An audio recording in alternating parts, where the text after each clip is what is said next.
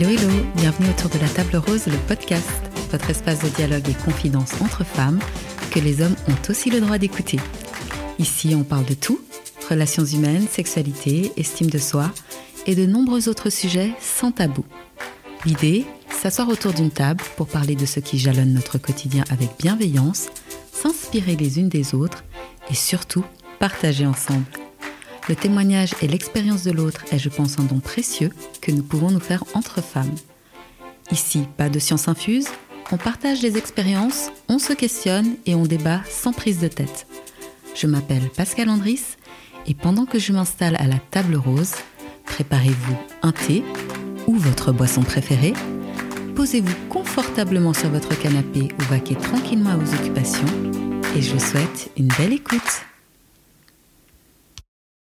Ça nous est un peu tombé dessus sans qu'on s'y attende. Il y a un peu plus d'un an, en décembre 2019, nous apprenions aux infos qu'une épidémie de pneumonie touchait la ville de Wuhan en Chine de manière assez violente. Le 9 janvier 2020, on découvrait qu'il s'agissait du nouveau coronavirus et un mois plus tard, le 11 février, il était officiellement nommé Covid-19. Tout aurait pu s'arrêter là, mais voilà que d'épidémie en Chine, nous sommes passés en février à une épidémie mondiale. En mars, tous les pays de l'Union européenne étaient touchés et le 11 mars 2020, l'OMS déclarait que d'épidémie, nous étions passés à pandémie. Mot qui a d'ailleurs eu son heure de gloire dans toute la presse et dans la bouche de tout un chacun. Et à cette même période, un autre mot est venu chambouler notre quotidien, le confinement. Aujourd'hui, le virus est installé dans plus de 180 pays, au moment de l'enregistrement de ce podcast, au niveau mondial, on est sur environ 80 millions de cas pour près de 1 800 000 décès. Et en Suisse, les chiffres atteignent plus de 460 000 cas pour près de 8 000 décès, soit environ 1,5% de décès pour la Suisse et 2% à l'échelle mondiale sur les cas déclarés de Covid-19. La pandémie a bouleversé notre vie et bien que les nouvelles règles mises en place soient les mêmes pour toutes et tous, on ne vit pas forcément cette période de la même manière confinement, télétravail, lieux de divertissement fermés, restrictions au niveau de notre liberté de déplacement ou de voir nos proches, entre celles qui ont peur, celles qui s'en fichent, celles qui en ont marre, celles qui ont été malades ou qui sont à risque, celles qui ont vu un proche succomber au virus, j'ai eu envie de discuter avec d'autres femmes de la manière dont elles vivent ce chamboulement mondial. Et lorsque l'on vit cette période de manière difficile, comment changer la donne si c'est faisable? J'ai donc proposé à Celtia, Peta et Thérèse, trois femmes d'âge et d'origine différents, de venir partager leur expérience avec nous. Bonjour les filles. Coucou. Bonjour. Bienvenue autour de la table rose.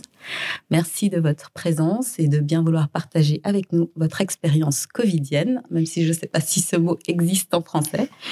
Alors je vais commencer par vous demander de vous présenter chacune. Donc Celtia, est-ce que tu peux te présenter?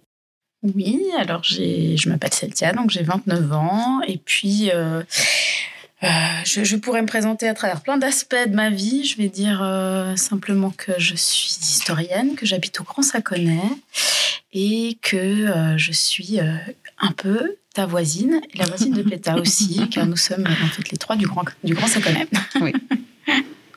Alors, Péta Oui, euh, je suis un peu par, je viens d'un peu partout. J'ai des origines grecques. Euh, je suis née en Afrique du Sud, mais ça fait plus que 30 ans que j'habite en Suisse parce que j'ai trouvé un bon mari suisse. Et cette mari suisse m'a donné deux magnifiques enfants qui sont maintenant à 27 et 24 ans. Euh, et euh, j'habite à Consaconnet, qui est très, très important pour moi. Euh, j'aime beaucoup mon, commune. Je travaille pour mon commune. je viens de prendre la retraite, alors je suis plus que 65 ans. je suis une personne à risque apparemment avec les Covideurs, mais euh, ça me gêne énormément quand je reçois des téléphones de la commune pour dire est-ce que vous, avez besoin de quelque chose? C'est plutôt l'envers. Alors voilà, j'habite, comme euh, Cynthia a dit, euh, tout près d'ici. Alors merci beaucoup pour l'invitation. Avec plaisir. Moi, c'est Thérèse, j'ai 40 ans.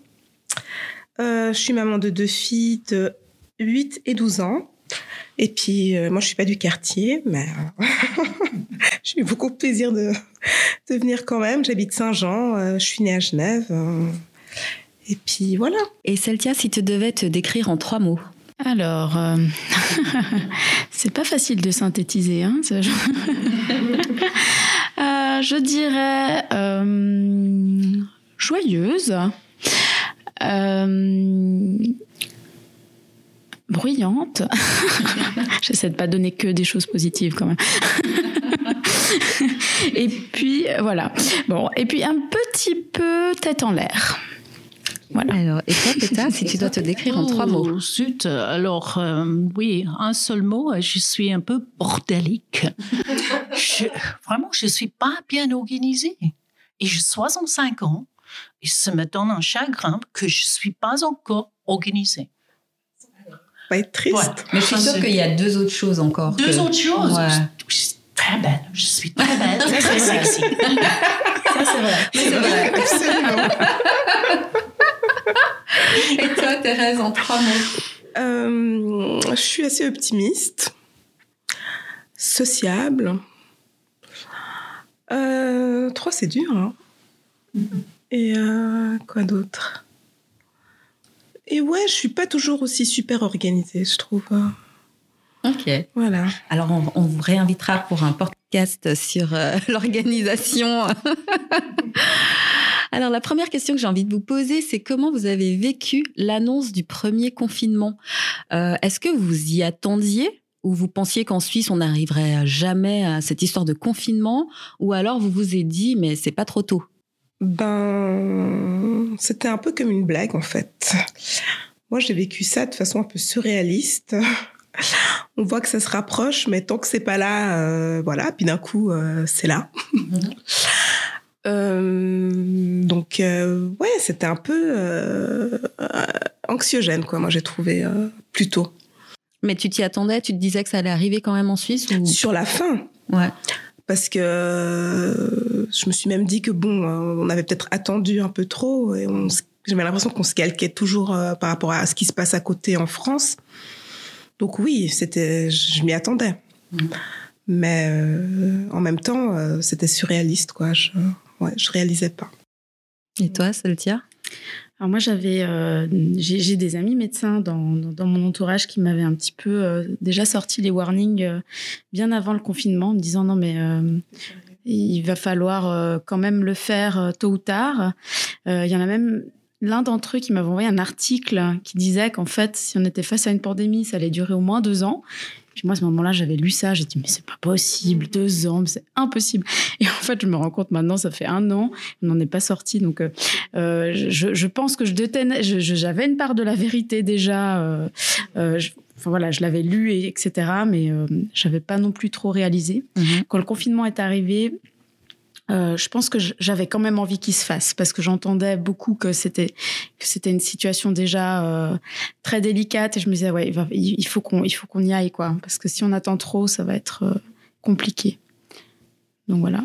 Et après moi j'ai une situation aussi un peu particulière, c'est que j'ai ma maman qui est décédée, elle a eu le Covid.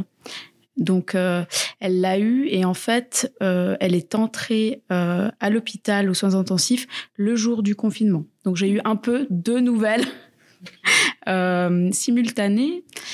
Euh, donc, c'est vrai que c'était euh, un, le choc quand même pour moi. ouais. Mm. Et toi, Péta, comment tu l'as vécu? Si je me trompe pas, et et pour moi, la date est fixée dans ma tête, c'était le 13 mars, vers 3h30, parce que la fédération a dit qu'il va annoncer quelque chose à la radio. Et je me suis trouvée euh, dans une sorte com- commerciale, euh, en, fait, en train de se préparer. Parce que, comme Celtia, je savais un peu en avance euh, qu'est-ce qui va passer. J'ai acheté beaucoup de provisions, en fait. Et j'étais en train d'acheter le dernier, dernier provision dans cette centre commerciale. Et en plus, c'était l'anniversaire de mon mari.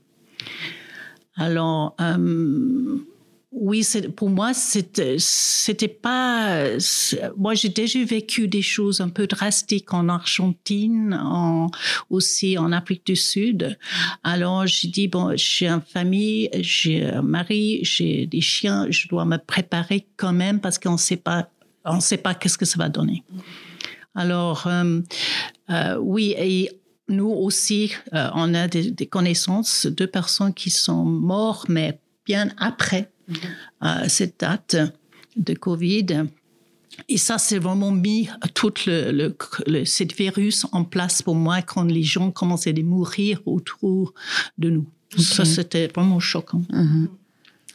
Et quand euh, ben justement ce virus euh, est apparu un petit peu, est-ce que vous ressentiez de la peur ou vous n'étiez pas du tout... Euh, bah, personnellement, j'étais préparée, alors pour, comme ça, je, n'avais pas peur. Mais autour de moi, il y avait euh, beaucoup de, monde qui sont paniqués. Mm-hmm. Par exemple, ici à Grand Saconnet, euh, les micros et euh, le coop dans le village, ils ont contacté les autorités et nous, comme association de quartier, on a agi immédiatement et on est venu de, de, de pendant dix jours pour maîtriser, je ne sais pas si on dit maîtriser, mais mais être donner de confiance au public qui était en train de rentrer dans le micro ici au pommier.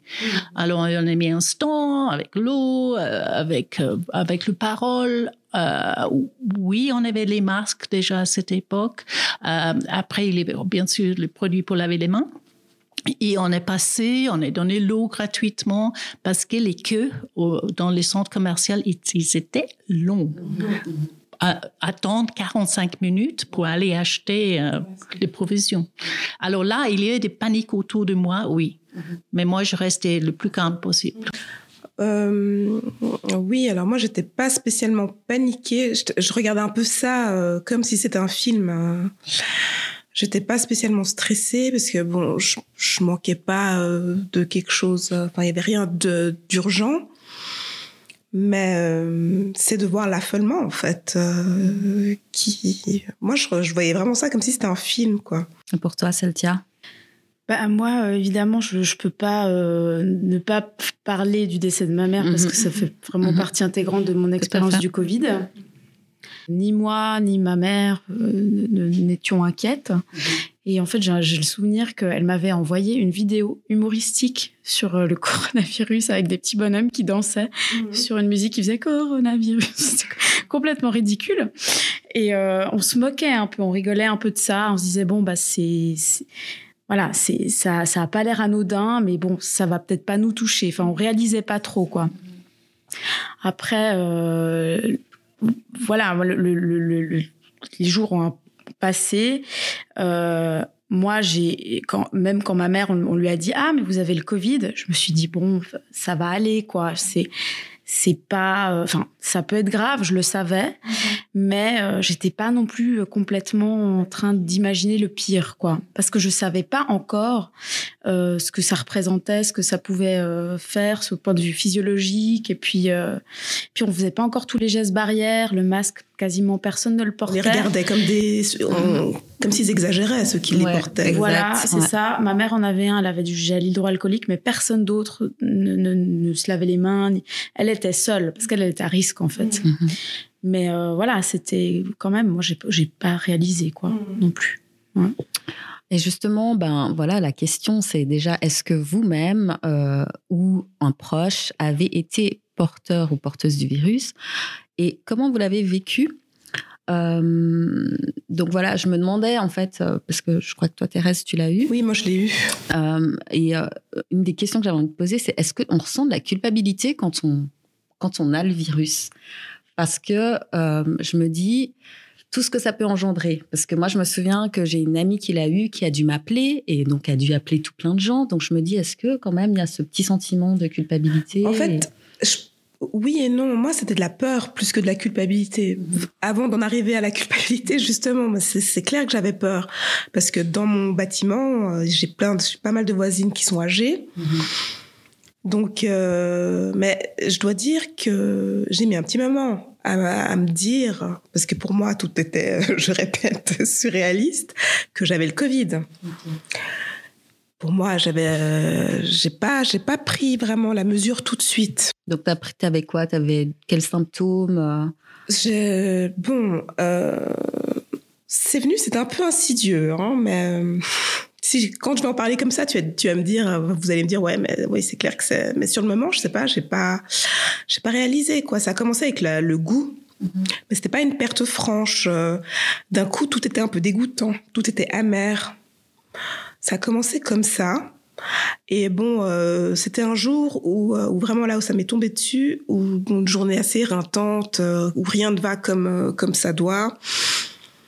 Il y avait une grève du personnel de l'État, tous les trams étaient retardés. Alors vraiment, je rentre à la maison, les jambes coupées, je m'assois et là je me dis, je peux plus me lever quoi.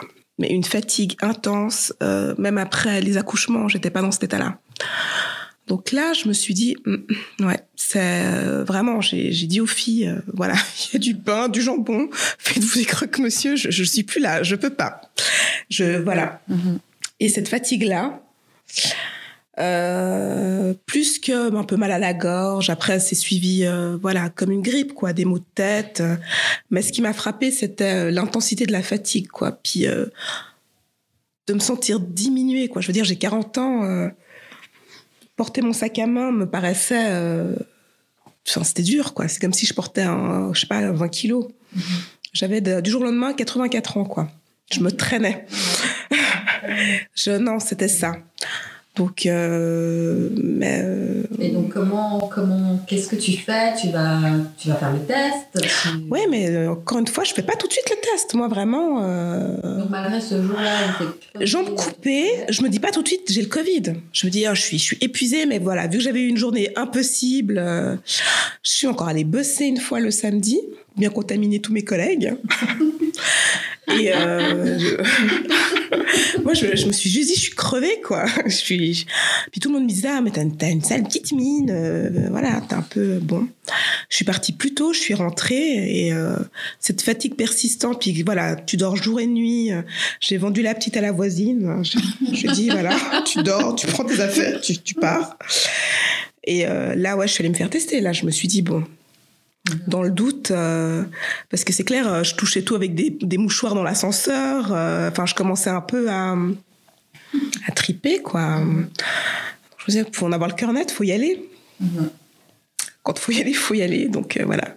Et même ça, pour y aller, j'ai- j'osais pas prendre le bus parce que je me disais, voilà, si, toujours le si, quoi. Si c'est le cas, j'ai pas envie de le passer aux passagers du bus. ouais, exact. Donc je me suis Mhm. traînée jusqu'à un centre euh, à Grand Pré, là. Et puis, euh, bon, j'ai eu le PCR à l'époque qui faisait des, les tests, du test rapide. Donc j'ai su tout de suite, dans les 15 minutes. Ok.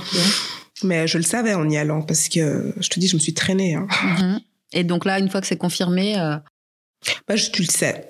ouais. En fait, c'était ah bah voilà, je c'est officiel, donc on va prendre la mesure. Voilà, bah j'ai écrit à tout mon entourage, hein, Mhm. Toutes les personnes avec qui euh, voilà, j'ai passé un peu de temps euh, proche quoi. euh, et, puis je me suis terrée chez moi. Donc voilà, tu te coupes un peu du monde. et puis j'ai envoyé ma fille, enfin ma grande, c'était prévu qu'elle parte, c'était juste avant les vacances de, patates, là, les vacances du mois d'octobre. Donc elle est partie. Et j'ai pu me reposer, mais je dormais jour et nuit, incapable de, de me nourrir, de, de rien. Incapable de rien faire. Et euh, tu te coupes du monde. euh. C'est duré combien de temps? Alors, je dirais vraiment 12-13 jours. Puis après, euh, pour être bien, bien remise, euh, trois semaines. Ouais, c'est long. J'ai Ouais, eu ça, aussi, ça traîne. hein. mm. C'est la fatigue qui persiste. Moi, j'ai pas eu la perte de goût qui, qui traîne. Et Je connais des gens qui ont eu la même période que moi, qui ont toujours pas d'odorat, toujours pas de. Ouais. Mhm. Moi, c'est revenu, j'ai de la chance. Mais euh, j'avais cette fatigue. euh, et puis, j'étais vraiment attaquée au système digestif, quoi. J'ai perdu 5 kilos en moins d'une semaine parce que je me, je pouvais plus me nourrir, quoi. Euh, je pouvais que boire et dormir. C'est tout. Et, euh, et toi, pour toi, Péta, est-ce que tu as eu un proche, proche ou toi-même, est-ce que tu as été... non, euh, on a eu des, euh, deux, deux amis Mhm. jeunes, Mhm. 45 et 62, c'est- euh, qui, qui, qui sont morts au cause de cette, euh, cette virus.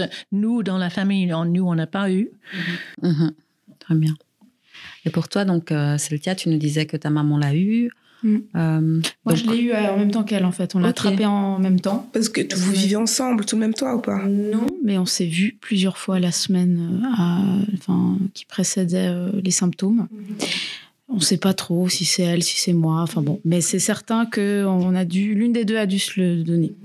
euh, parce qu'on a eu les symptômes euh, quasiment en même temps. Moi, euh, personnellement, franchement, je me suis pas sentie très bien. J'avais beaucoup de courbatures, j'avais la nuque, mais horrible. J'ai eu cette perte de goût, mais en fait, moi, j'ai eu le Covid vraiment au tout début, quoi. Donc, les gens disaient pas encore que le symptôme principal, c'était la perte de goût, enfin, la gueusie. On le savait pas. Moi, j'ai eu cette perte de goût et je disais aux gens, mais c'est bizarre, j'ai ça. Et ils me disaient, mais non, t'inquiète pas. Si t'as pas de symptômes respiratoires, c'est bon. Du coup, j'ai pas fait de PCR. Moi, j'en ai jamais fait, en fait.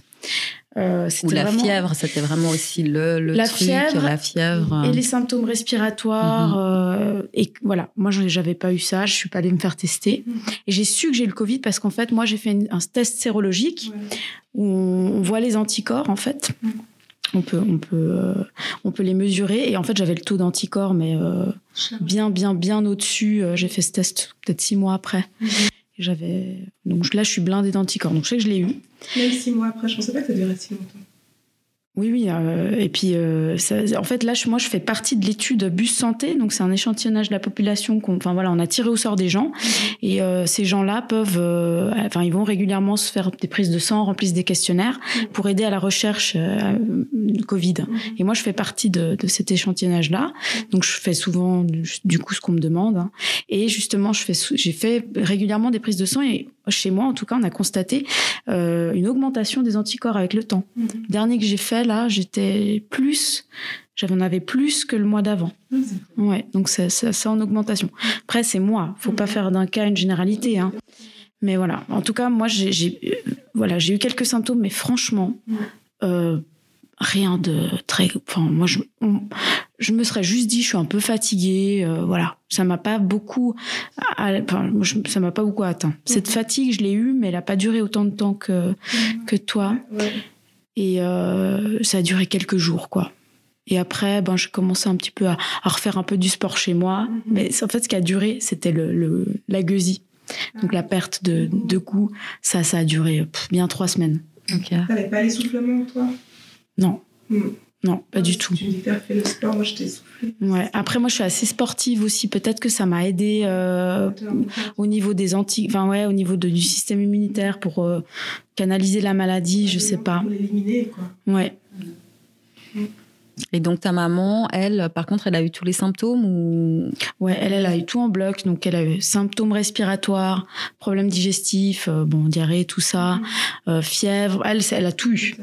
Et euh, du coup, euh, bah, euh, là, ça a quand même un petit peu alerté, quoi. Donc, euh, elle, euh, euh, voilà, après, ça, s'est- ça s'est emballé, mais c'était vraiment, après, elle a été intubée, donc vraiment, elle pouvait plus respirer, quoi.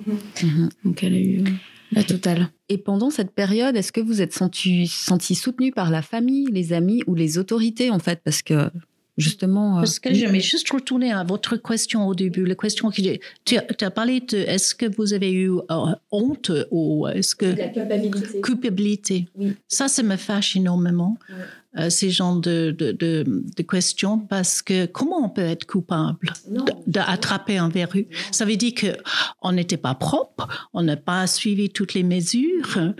Euh, moi, je comprends pas, ce- c'est parce que je connais des, des gens qui sont honte, Mais qui sont eu le Covid. c'est un des grands problèmes de ce. C'est pour ça, je pense qu'on en est là en partie. Plein de gens n'osent pas. euh, Pardi. Oui, mais il y a aussi le regard des autres. Oui, Ah tout oui, à fait. Parce que moi, j'ai vu le regard de mes voisins euh, quand ils ont compris que je l'avais. Mais c'était. Oui, alors la question justement, je l'ai posée vraiment par rapport à ça parce que bah moi quand euh, quand mon ami m'a appelé c'était beaucoup je suis désolée vraiment je suis désolée et tout. Bah c'est pas ta faute. Euh, enfin voilà on, on sait que ce virus circule et tout ça. Et j'ai aussi vécu le hum, au travail un collègue qu'il a eu. Et euh, bah, lui aussi, je pense, un peu comme toi, il pensait pas que c'était ça et il est venu travailler.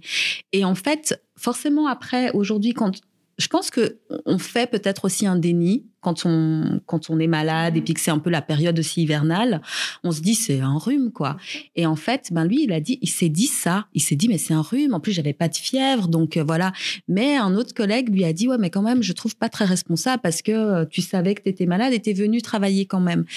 Et donc, c'est vrai que le regard des autres peut après tout à coup nous faire avoir une forme de culpabilité.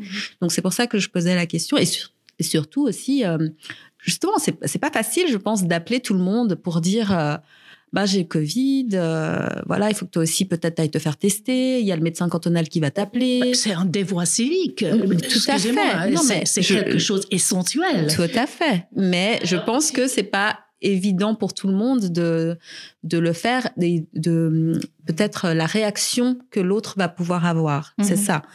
Moi, je sais que si on m'appelle, enfin moi, franchement, ma copine qui m'a appelé, euh, ben voilà, je lui ai dit euh, pas de souci et je suis allée me faire tester. Euh, Il y avait rien, donc. Donc voilà, mais je sais que peut-être que d'autres. Ouais, enfin, la, tu vois ce que je veux dire peur, en fait. La que peur je sais que aussi, ma fille, exactement. voilà, elle était partie en vacances dans le Valais avec Mhm. d'autres copines, mais c'était chez les grands-parents. Mhm. Donc, euh, bien sûr, euh, an- antérieurement, avant que les symptômes se déclarent, on ne sait pas. euh, donc, euh, je les ai appelés. Voilà, vous avez passé une semaine ensemble. euh, puis lui, tout de suite, ah, mais c'était avant ou après? Je dis, écoute, là, moi, je l'ai aujourd'hui, mais c'est clair que ça se développe avant. Donc, je veux dire, surveille tes parents. Enfin, dis-leur euh, peut-être d'aller se faire tester. Ou... Mais tu sens euh, déjà, est-ce que tu l'as envoyé en sachant que, ben, euh, non. non. Moi, franchement, tu, en fait, tu penses pas comme ça. Tu te dis, euh, c'est pas grand chose. J'ai pris froid, je vais me reposer, ça va aller mieux. Je me suis acheté du néocitrant. C'est c'est vraiment, c'est voilà. Mais euh, effectivement, euh, le regard des autres, oui, te fait. En fait, c'est ce regard-là qui te fait culpabiliser, je trouve. Ouais, il suffit d'être étonné enfin, à tout. Éternuer. Étonné dans- en public, tout le monde se regarde. Tu te souviens les premières semaines?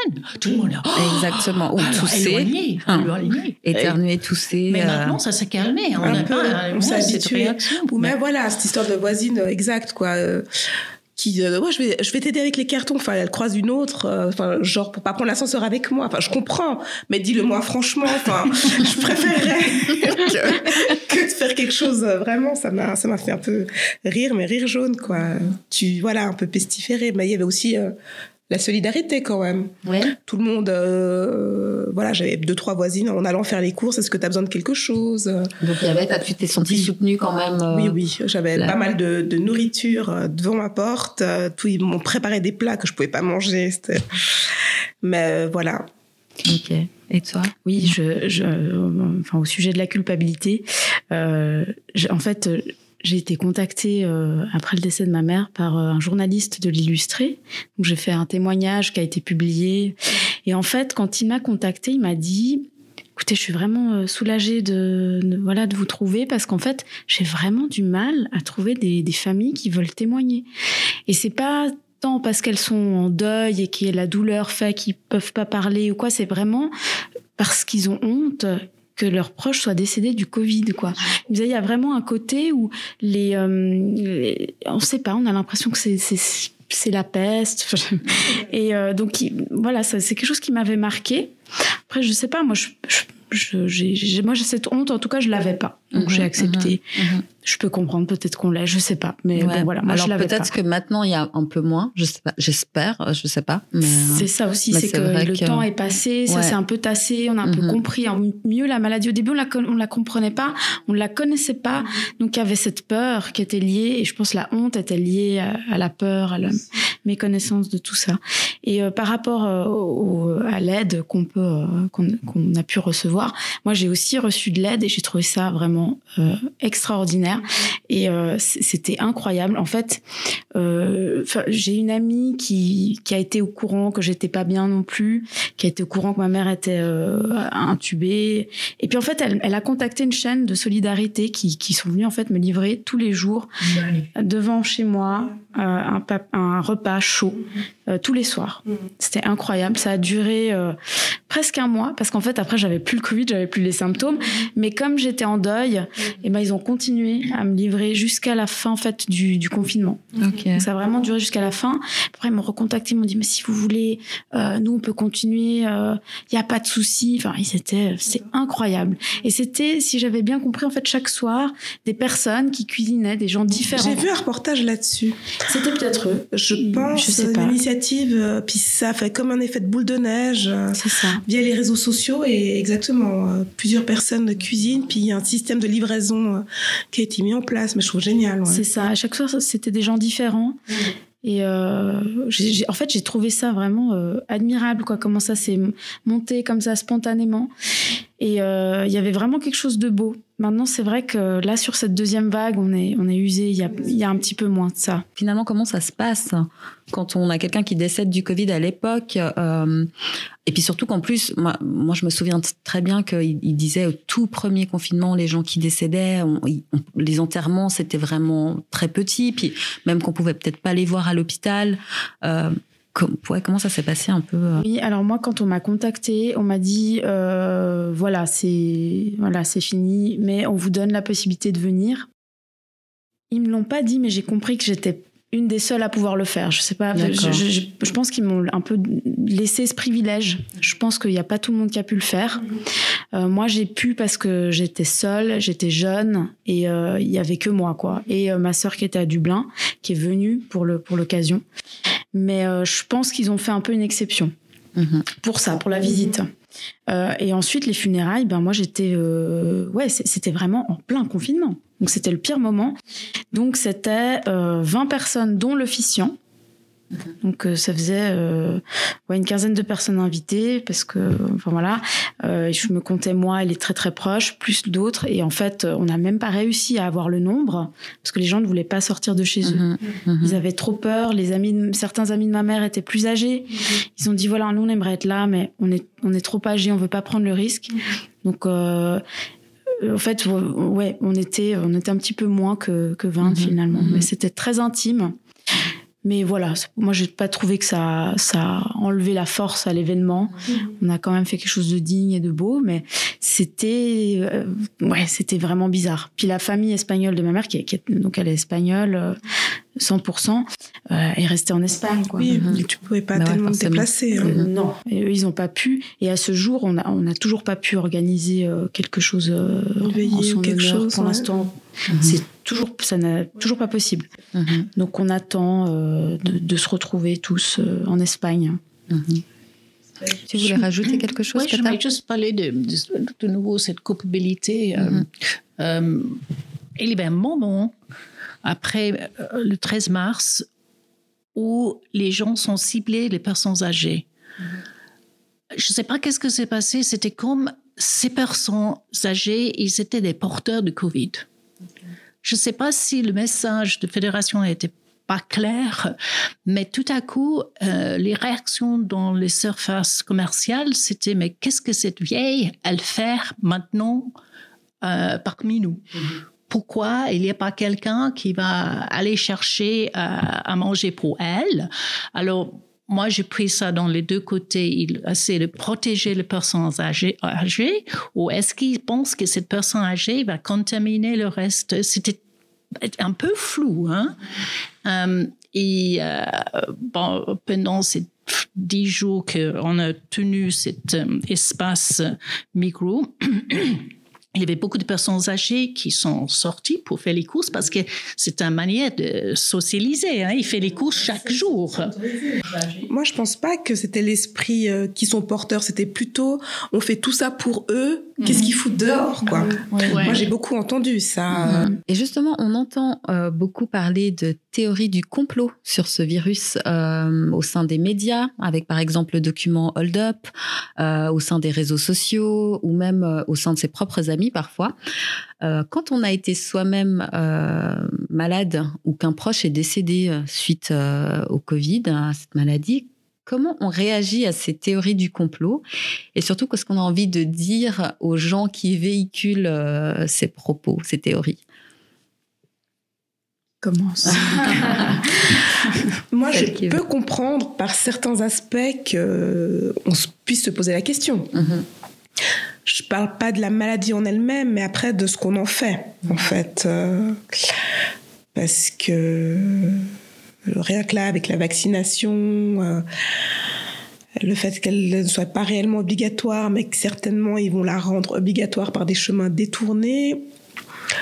Enfin, oui, je me demande et puis la manière dont tout ça est géré quoi en fait euh, est-ce que ça arrange pas certaines personnes à quelque part? Oui, non, non. Moi, pour moi, c'est absolument ridicule. si, je, si je vois un article comme ça, je mets directement dans la poubelle. Je veux pas savoir. Euh, c'est un complot. Mais qu'est-ce que moi je comprends pas, c'est que le, vraie information, la vraie euh, source de cette virus est pas encore identifiée officiellement.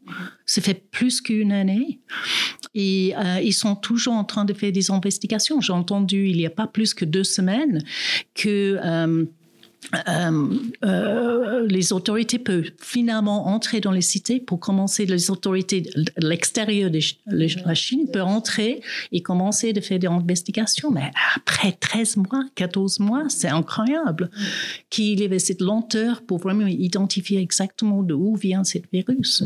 Mais je pense qu'il y a une, chose qui est, qui est un peu responsable de, de cette euh, émergence des théories du complot, c'est qu'en fait, la gestion de la crise, elle a été très très fluctuante. Enfin, les, gouvernements n'ont pas su tout de suite comment se situer. En France, il y a eu ces histoires de ne, mettez pas le masque parce qu'on en a besoin pour les hôpitaux. Puis finalement, ils ont dit mais en fait tout le monde doit porter un masque. Il y avait des, des, des, choses. Voilà, il y avait des discours contradictoires. Ça a semé le doute dans la population et ça a fait qu'il y a eu ces, ces théories du complot. Après, des théories du complot au sujet Covid, je crois que j'en ai identifié un nombre incalculable. En fait, il y a les covido-sceptiques, ceux qui croient juste que le Covid euh, n'existe pas, ceux qui pensent qu'il n'y a personne dans les hôpitaux, ceux qui pensent qu'en fait euh, le Covid est une invention. Enfin, bon, il y a plein plein de discours différents. Euh, moi, personnellement, je me sens pas toujours très bien face à ces théories-là parce que je pense avoir vécu le pire, j'ai pas envie de me victimiser, hein, pas du tout. Mais quand je, voilà, quand je, fais des, fois des contrastes avec ce que j'ai vécu, avec ce que certaines personnes euh, disent, il y en a qui se plaignent qu'on soit, qu'on ait plus de liberté. Moi, je trouve que, je veux dire, la liberté de pouvoir protéger ses proches, je trouve que ça, c'est quelque chose d'important. Et voilà, on, a été confiné, c'était pas facile. Euh, en Suisse, on n'est pas habitué à ça, mais on a été confiné avec des gens qui nous ont aidés. Si on le voulait, on pouvait avoir de l'aide. On a pu manger, on a pu être au chaud, on a pu avoir de l'eau potable.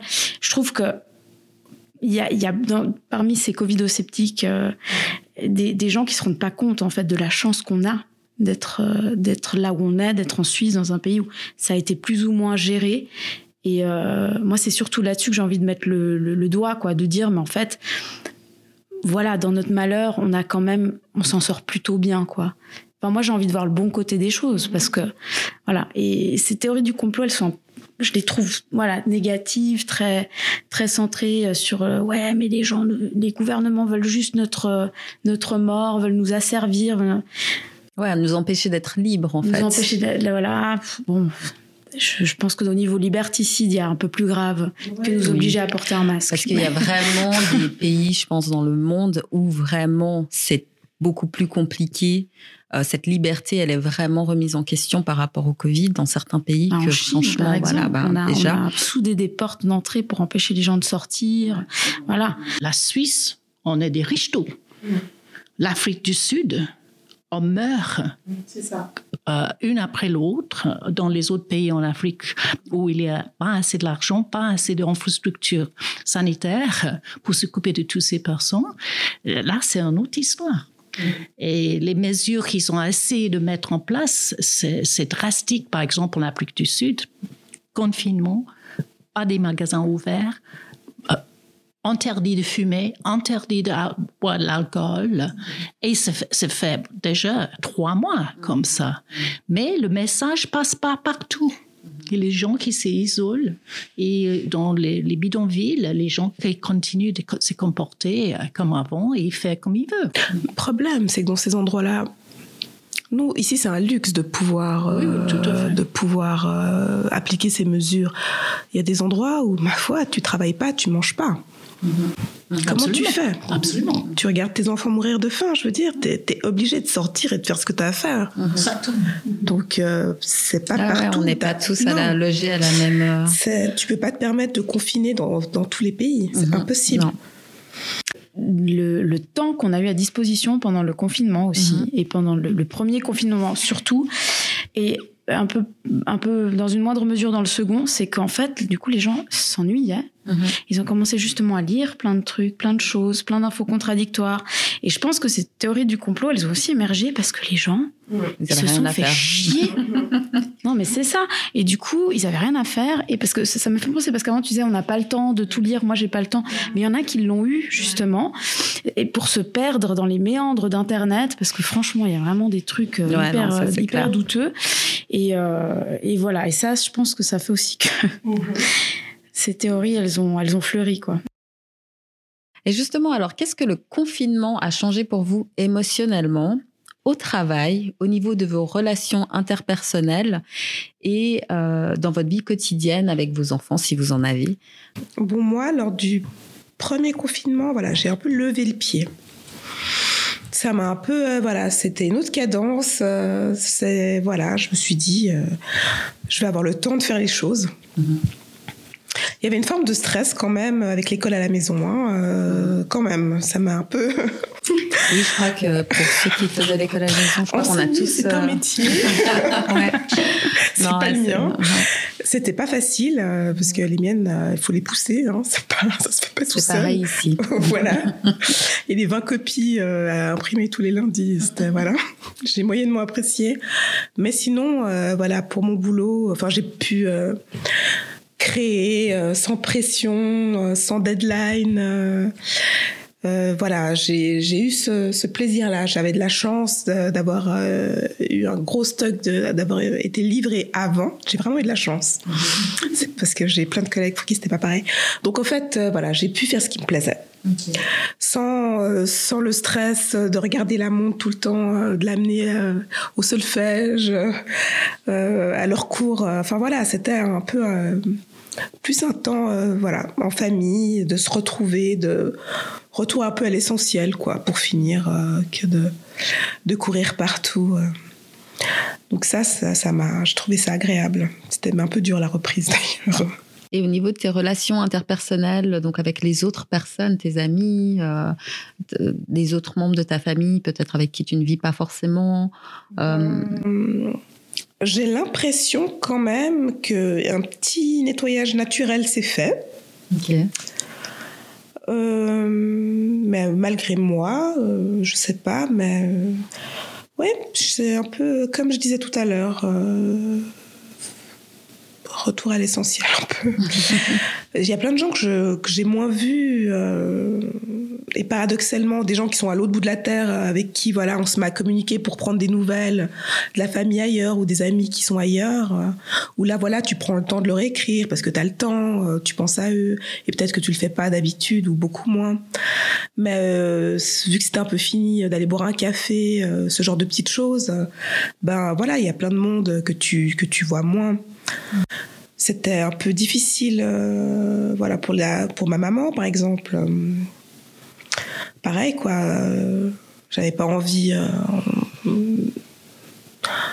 de lui donner quelque chose ou par à travers les enfants ou t'as un peu cette angoisse là donc voilà ça c'est tout à fait je la voyais moins. Ma belle-mère c'est pareil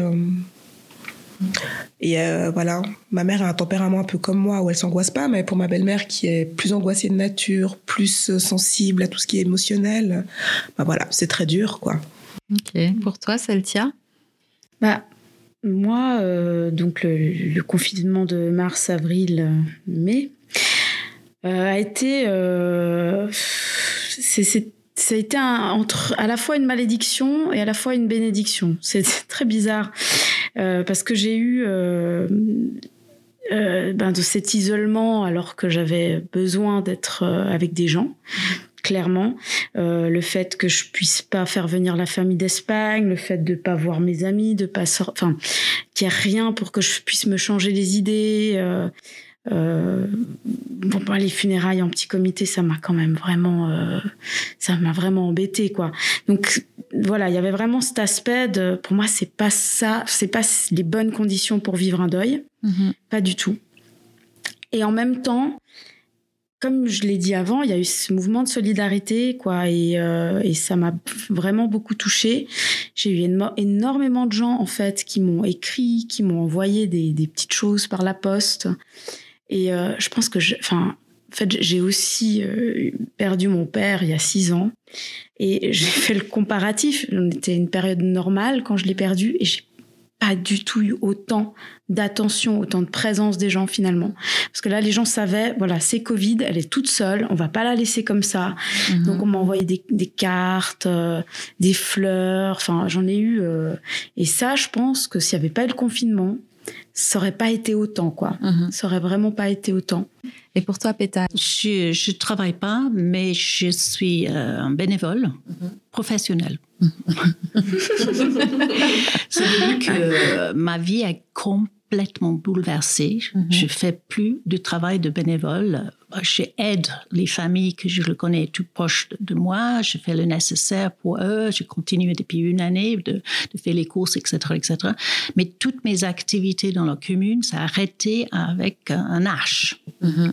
complètement coupé. Et ça, euh, j'ai eu des contacts, j'ai, des contacts quand j'ai promène dans la rue, mais c'est pas la même chose. Par des bisous, par cette tactile, le, manque tactile avec la peau de quelqu'un d'autre. Et ça, c'est me manque énormément. Euh, pas, pas des n'importe quel genre de dialogue, sérieux ou non sérieux. Euh, je j'arrive pas à mon âge de vraiment m'exprimer comme il faut sur un Zoom. On a fait plusieurs séances déjà. Et pour moi, c'est extrêmement difficile. Je sens c'est encore plus détaché que, que l'habitude. Euh, je ne veux pas utiliser le mot euh, déprimé parce que je ne pense pas que je suis quelqu'un qui se déprime, mais je suis devenue agressive. Euh, le premier vague, maintenant on a compris, ça n'a rien à faire avec le deuxième vague parce que c'est encore pire. Le problème, c'est qu'on ne le voit pas le fin. Est-ce qu'on va avoir une troisième vague si, si toutes les choses vont pas bien? Alors, c'est ça qui m'a déprime, déprime. Je ne sais pas si c'est le bon peut, mot. hein, des fois c'est le mot. On Mais- peut avoir une petite déprime mais, mais aussi, les moments euh, de dépression, c'est plutôt dans un sauté agression. Je commençais d'être un peu tendue. m- méchant, euh, amer, et euh, parce que je vois pas la lumière au, au bout de, de cette euh, genre de tunnel, parce qu'on est enfermé, on est, on est Moi, je suis tr- quelqu'un très claustro- claustrophobique, et moi, j'ai l'impression que j'ai en train de marcher dans un tunnel noir, et au bout, je vois pas la lumière. Et c'est ça qui, qui est un peu. euh, et et, euh, ma, ma vie est en stand-by. J'ai rien fait. Moi, j'ai l'impression que j'ai rien fait pendant euh, 13 mois. Et c'est. c'est- c'est- c'est- J'espère que. Bon, ça va changer le reste de ma vie, c'est sûr. Hein? Mais euh, bah, les seules choses positives que je peux sortir de ça, euh, pas le- c'est pas- ça ne me touche pas personnellement, mais c'était ces trois semaines avec le pre- première vague où la nature et les oiseaux, les animaux se repris. Oh, c'était extraordinaire. Et euh, le taux de pollution ici à Grand Saconnet a diminué. La tranquillité. Ah bah oui, euh, bah nous au Grand Saconnet en particulier avec Vous, les vous avions, Avec les avions. ah, ça a complètement changé la donne. Et le, pr- le pollution du bruit aussi, Mhm. c'est complètement changé. Mhm. Bon, ça, c'était un côté. euh, euh, et ça, c'était, c'était beau. Mais c'est, ça va jamais remplacer le contact humain. Mais je me demande si on va réussir à revenir à ça. Moi, je, je doute. hein. À la normalité. Ou alors, je sais pas, sur du long terme, mais j'ai l'impression que c'est quelque chose avec lequel il va falloir s'habituer à, à vivre et que euh, ça va être fini de se faire la bise. et puis, euh, C'est clair que ça va nous, ça va nous rester, ça. hein. ouais, Euh, je pense pas que. Ouais, Après, il y a des gens, qui- Il y a des gens qui s'en foutent, hein, qui continuent. hein. Et après, il y a des gens qui, moi, m'ont dit l'inverse, euh, qui me disaient non, mais moi, ça m'arrange vraiment parce que je déteste ces, euh, ces bises, ces, Ouais. ces- ces contacts physiques. euh, Il y en a que ça gêne. hein. Donc, Mhm. c'est vrai qu'il y a les deux réactions. Euh, moi, personnellement, ça me gêne pas plus que ça de faire la bise, mais ça me gêne pas non plus la faire. Bon, moi non plus. Après, moi, c'est plus avec les proches. Euh, Des fois, tu as envie de faire des. Enfin, mes copines, euh, bon, euh, on, on se fait des câlins. hein. Je veux dire, on, on a tous un petit cercle, Oui, je bien pense, à sûr, qui. avec qui, on- quand tu vois, on- tu peux pas résister. Voilà, on continue à faire des, petits câlins, mais c'est vrai que. Bah oui, des fois il y a quelqu'un que t'as pas vu depuis longtemps, puis euh, ah, ah, bah non, on peut pas se faire la bise. Et, euh, et ça c'est vraiment, euh, ouais, tout à coup c'est c'est très bizarre en fait, je trouve dans le le rapport à l'autre.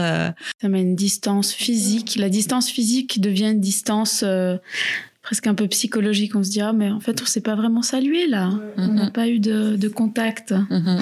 Non, ça fait mal au cœur. Puis pour les personnes, justement, quand la, ma, la grand-mère vient voir les petites, euh, pour elle, c'est dur. La dernière fois qu'elle est venue, elle, elle, elle, elle pleurait en partant, quoi. Elle pleurait. Parce qu'elle a envie de les, de les serrer, mais en même temps, elle a tellement peur. Puis je la comprends. Et puis tu vois que- qu'elle est stressée, quoi. Mhm. Ça l'angoisse vraiment. Ouais, non, Donc euh, je trouve. euh, Je Ouais, trouve mais surtout qu'en plus avec les enfants, au départ, c'était ils ne sont pas porteurs.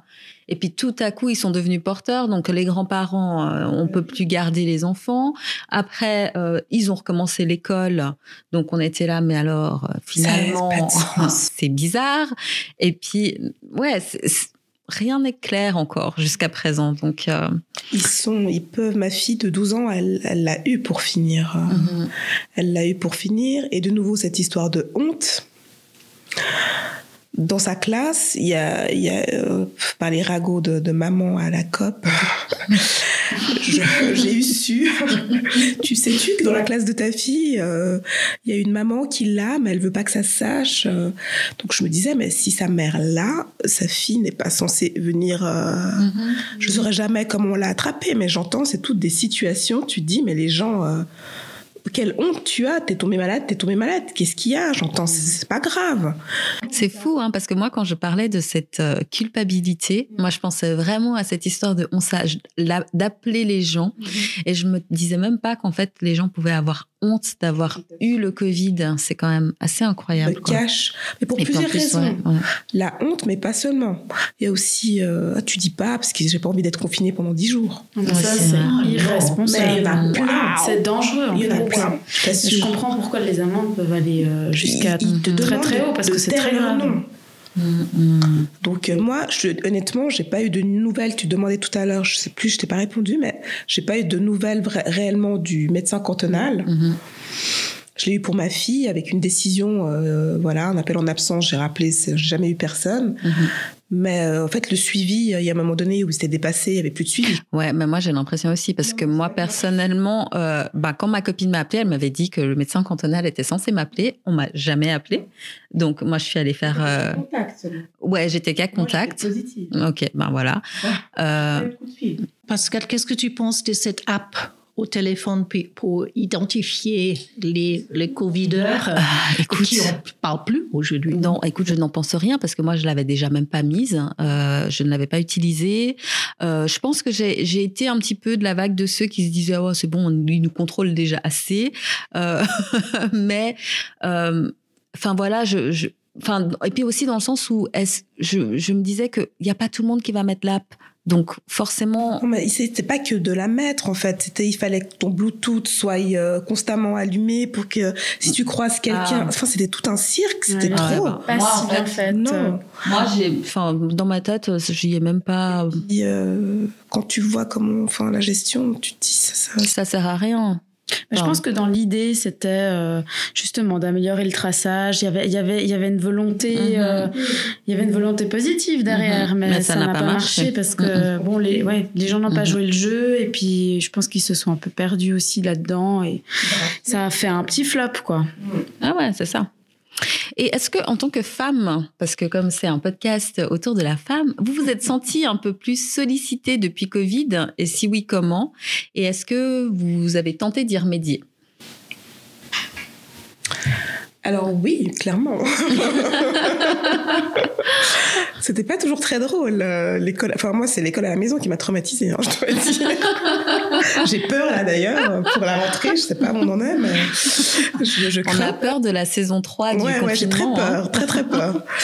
Euh, parce que ouais, c'est pas drôle de les avoir tout le temps dans les pattes, quoi. Ça fait Mhm. du bien de se quitter pour mieux se retrouver. Finalement, voilà, tu lâches un peu, tu lâches parce que, mais c'est une charge de travail en plus. Mhm. Ouais. En tant que maman, quoi. Ouais. Moi, j'ai trouvé. Mhm. D'un coup, faut faire plus de repas.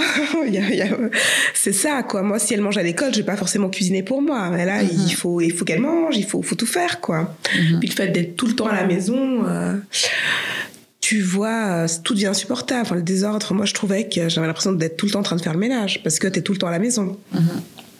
Des petites choses comme ça. Mais bon, il y avait aussi euh, l'espace-temps qui était plus Qui était grand. plus long. Donc euh, voilà, il y avait des bons côtés et puis des moins bons. C'est comme ça. Et pour toi, Péta? Non, non, Non. non, pas du tout. Parce que mes, mes enfants, ils sont grands, ils sont partis. Et toi? Oui, moi je pense que peut-être. euh, bon, bah, moi je suis euh, une femme célibataire, n'est-ce pas? Et euh, je ne sais pas si on à- euh, je pas d'annonce- Je ne fais pas d'annonce assumée, on va dire. À qui ça peut-être que des gens vont nous écrire euh, C'est ça. Voilà, si jamais. euh. Euh, appelez euh, Pascal. Ouais, contactez-moi. Euh, non, mais disons que ouais, j'ai discuté avec d'autres amis célibataires. C'est vrai que c'est pas une, une période qui est très propice aux rencontres, quoi. Donc euh, voilà, c'est un petit peu ennuyeux, on va dire. euh, Les, les célibataires comme moi qui cherchent peut-être des gens pour passer du temps. euh, voilà, c'est Ouais. un peu moins drôle. Donc bon, ben on continue à voir les amis. euh, ça va aussi. hein. Très bien. Que euh, vous avez l'impression d'avoir changé à cause de ce virus ou que le virus a changé le comportement des gens que vous côtoyez? Tout à l'heure, euh, Péta, elle nous parlait justement qu'elle se sentait plus Au- agressive. À cause des mesures. euh, des- voilà, Ah, moi, des- je, je déteste ce mot, mais mesures d'hygiène. Mhm. C'est mesures d'anti-Covid. hein. Ça vient d'où cette hygiène? Euh, On est tous hygiéniques, non Alors, Mais pas tant que ça, je pense. Hein. T'as vu que cette année, il y a, y y moins de grippe, il y a moins de gastro. euh, c'est des choses qu'on savait déjà faire, hein, mais Il y a pas. des gens qui faisaient pas forcément. hein. Ah, ok. Mais non, euh, non c'est, euh, oui, le comportement des gens complètement, radicalement changé. Euh, les bisous, le, le- le contact, euh, etc., etc. Et je pense que vous avez raison, hein, Teresa. c'est- c'est- c'est- ça va prendre un moment pour rem- remettre euh, de nouveau dans un état où on était en, janvier comment on va pouvoir y 2019 revenir, en fait. et peut-être jamais. C'est ça. J'ai peur de me le dire, mais je, je- franchement. Ouais. Alors, mais, mais, mais oui, euh, bien sûr. Bien sûr. Les gens, euh, bah, je ne veux pas regarder le côté négatif, mais euh, quand je, je suis bien masqué, etc., etc. Il dit, OK, celui-là, je peux l'approcher un mètre, un mètre cinquante. Mais si, si, euh, si j'ai le symptôme ou les, les yeux qui pleurent, ou, tu le vois quelqu'un loin, tu, tu regardes mieux quelqu'un en public pour voir s'il transpire, les ont l'air d'avoir fièvre. Alors là, tu vas pas entrer dans l'ascenseur avec, tu vas ou approcher dans le bus. On est devenu plus. euh, Mais il y a une méfiance. hein. Méfiance. Même Euh, le trottoir, suspect. quoi, tu vois, on te laisse passer pour pas euh, croiser. euh, C'est un peu. Ouais, moi, c'était au tout début du confinement. Je trouve qu'il y a toujours. Premier confinement, les gens, euh, vraiment, il y a des trottoir. gens qui Ils te trottoir. regardent, ils changent, ils sont là en train de calculer. Enfin, ça fait un peu. Tu te sens pestiféré. Même quand t'as rien. hein. C'est vrai que ça rend un peu aigri, puis ça, quand on demande aux gens comment ça va, on sait qu'il y a toujours derrière une espèce de ouais ça va, mais bon, enfin voilà, tu sais on fait. J'ai j'ai promis de mes chiens, tu vois. Mais j'ai deux magnifiques, très, très grands chiens comme des éléphants, tu vois. C'est des, des schnauzers. Et avant, avant, tout le monde, ah, ils sont jolis, mais c'est quoi comme race Personne. Ça fait une année. Et tu sais, ça, c'est la meilleure manière de se draguer. Hein. Avoir un chien, Je vais prendre un chien. Mais ça marche super bien. Mon frère, il m'a dit, mais avant, personne ne lui parlait. Il a eu un socialement, chien. c'est violent. hein. C'est incroyable. C'est- un peu impressionnant. Et, et- et mes chiens regardent tout le monde, mais pourquoi tu viens pas me caresser Mais c'est. C'est fou, Pendant hein. le premier confinement, justement, je baladais Coyote sur le, les voies couvertes là. Explique, explique qui c'est. C'est euh, mon petit écureuil, petit chihuahua. Sur les voies couvertes là à Saint-Jean, il y avait une petite en trottinette. euh, bah, elle avançait euh, bien avant son père qui était. Elle a vu Coyote, donc elle voulait la caresser, mais je sais pas, on aurait dit qu'elle traversait la route et qu'un camion arrive.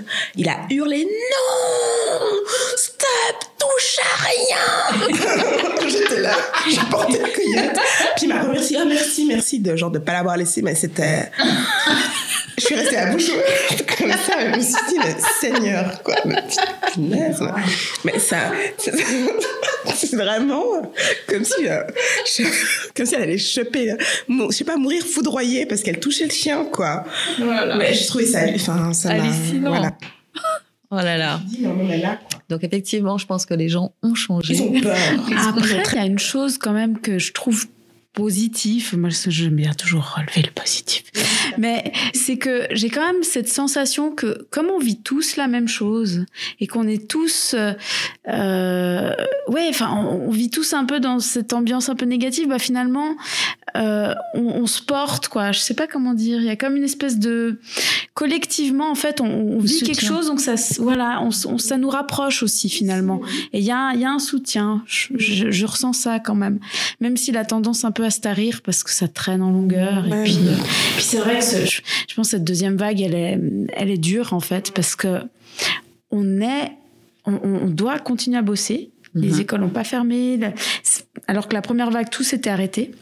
Maintenant, on doit continuer à bosser. Puis tout ce qui est fun, il n'y a plus. Exactement. Il n'y a plus de coup, récompense. voilà, il n'y a plus de récompense. Donc, du coup, ça, ça, je pense aussi, c'est vraiment pas facile pour le dur. moral. Ouais. Mais on vit tous la même chose, quoi. Mhm. Et euh, pour une fois qu'on est un peu tous connectés comme ça sur, sur ce qu'on vit, Mhm. je trouve ça intéressant. tellement marre d'écouter la radio, maintenant j'éteins. Alors, euh, j'ai fait, euh, mon fils m'a appris euh, d'aller dans les, dans les sites alternatifs sur le net, de, euh, de prendre mon information là, parce qu'avec le TSR, oh, mais c'est ça commence avec chaque, chaque émission, chaque nouvelle, euh, chaque demi-heure, c'est le, mot Covid. Je, je- je me demande combien de fois le mot Covid est mentionné à la radio chaque jour. Et alors, j'étais tout contente d'entendre des autres choses euh, qui viennent aux États-Unis, les choses qui un peu comme euh, Dallas Cowboys, euh, machin. alors, voilà. Votre moment coronavirus le plus fort émotionnellement, vous diriez que c'est quoi? Mais fort. euh, Dans n'importe importe, quel euh, sens, en fait. Ça peut être positif Pour moi, ou ça peut c'était être... le euh, moment quand euh, nous, la- la- la- l'association des quartiers, a tenu cette stand devant le micro. Et euh, il y avait tellement de monde. Euh, il y avait des bagarres. Et c'est pour ça, en fait, Micro nous a contacté, Coop aussi. Et il y avait une petite dame très pressée qui est passée devant le queue, entrée dans le micro, et je dis, Madame, je peux vous aider? Mais qu'est-ce que ces gens font là? Mais que je comprends pas, pourquoi vous restez toutes dehors, etc. Je dis, mais écoute, Madame, c'est parce qu'on est en train de mettre les mesures anti-Covid en place. Mais vous parlez de quoi? J'ai dit, mais le Covid, le virus, euh, elle ne savait pas du tout. Alors, euh, elle complètement, c'est une dame qui habite seule, sans radio, complètement déconnectée. Euh, J'ai eu vraiment peur pour elle parce qu'elle était et euh, apparemment je téléphonais immédiatement euh, les, les, les personnes responsables à la mairie.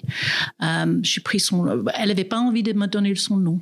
Mais il avait un jeune monsieur en sortant du micro qui a appelé par son prénom. Après, je, je demandais à monsieur.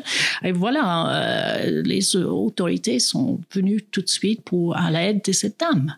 Elle savait pas. Et on, parle de deuxième, troisième semaine de mars. Alors ça, c'était pour moi le plus choquant que il faut se renseigner. Si on n'est pas, euh, si tu connais quelqu'un qui est pas à la radio ou la télévision, il faut aller le voir. Mais c'est- maintenant, euh, tout le monde sait. Mais à, à l'époque, cette dame ne savait pas. Bon, moi, je pense à deux choses. Je peux dire deux? Mhm, bien sûr. J'ai la première, c'est quand euh, on a diffusé euh, à la RTS euh, un reportage, vous avez peut-être vu très rapide, il a duré 4 minutes. C'était en fait moi en train de m'entretenir avec euh, le médecin de, de- chef de clinique des Mais soins je crois que j'ai vu. Beaucoup de gens l'ont vu. Il me semble que j'ai vu. Et euh, quand ça a été diffusé, en fait, je crois que c'était le premier jour du confinement. Tout le monde, tout le monde était devant la télé et devant le TJ, quoi. C'était vraiment le jour, je crois, où l'audience, elle était la plus importante. J'avais pas du tout réalisé ça, que ça allait se passer comme ça. Parce que après la diffusion, j'ai reçu des messages, mais ça n'arrêtait pas, quoi. Des messages, des messages, des messages, des messages, des messages. Alors c'était c'était touchant puis en même temps c'était un peu c'était un peu submergent ouais. Mais ça c'était vraiment un moment fort la diffusion de de ce de ce reportage. Et le deuxième événement, évidemment, c'est quand je suis allée aux soins intensifs, du coup, pour, pour faire mes adieux. Et j'y suis allée donc habillée avec la tenue totale, les gants, le masque approprié. J'étais avec ma sœur. Et là, à ce moment-là, le médecin nous dit, bon voilà, vous allez rentrer dans l'unité, je vous conseille de pas regarder autour de vous, regardez par terre jusqu'à ce que vous arriviez vers votre mère. Bon, bah, moi, évidemment, quand on me dit de pas faire quelque chose, je le fais. Donc, j'ai levé, j'ai levé le nez comme ça. Puis, en fait, euh, c'était, c'était, c'était cauchemardesque. Il y avait des, il y avait des intubés partout. C'était vraiment, euh, c'était vraiment très, très dur. Et, euh, et au moment où je, j'étais à côté de ma mère, je lui tenais la main, puis je regardais le monsieur en face, quoi. Puis je me disais, mince, peut-être que lui, dans deux jours c'est pareil. Enfin voilà, j'ai en fait une prise de conscience pour moi puis pour tous les gens qui avaient autour, c'était c'était très très fort quoi. C'était vraiment un moment très très fort en émotion.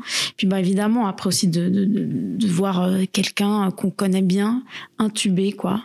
Et euh, après dix jours sans bouger. Euh, en fait, elle avait plus le même visage, elle était boursouflée. Euh, c'était, c'était très très fort, quoi.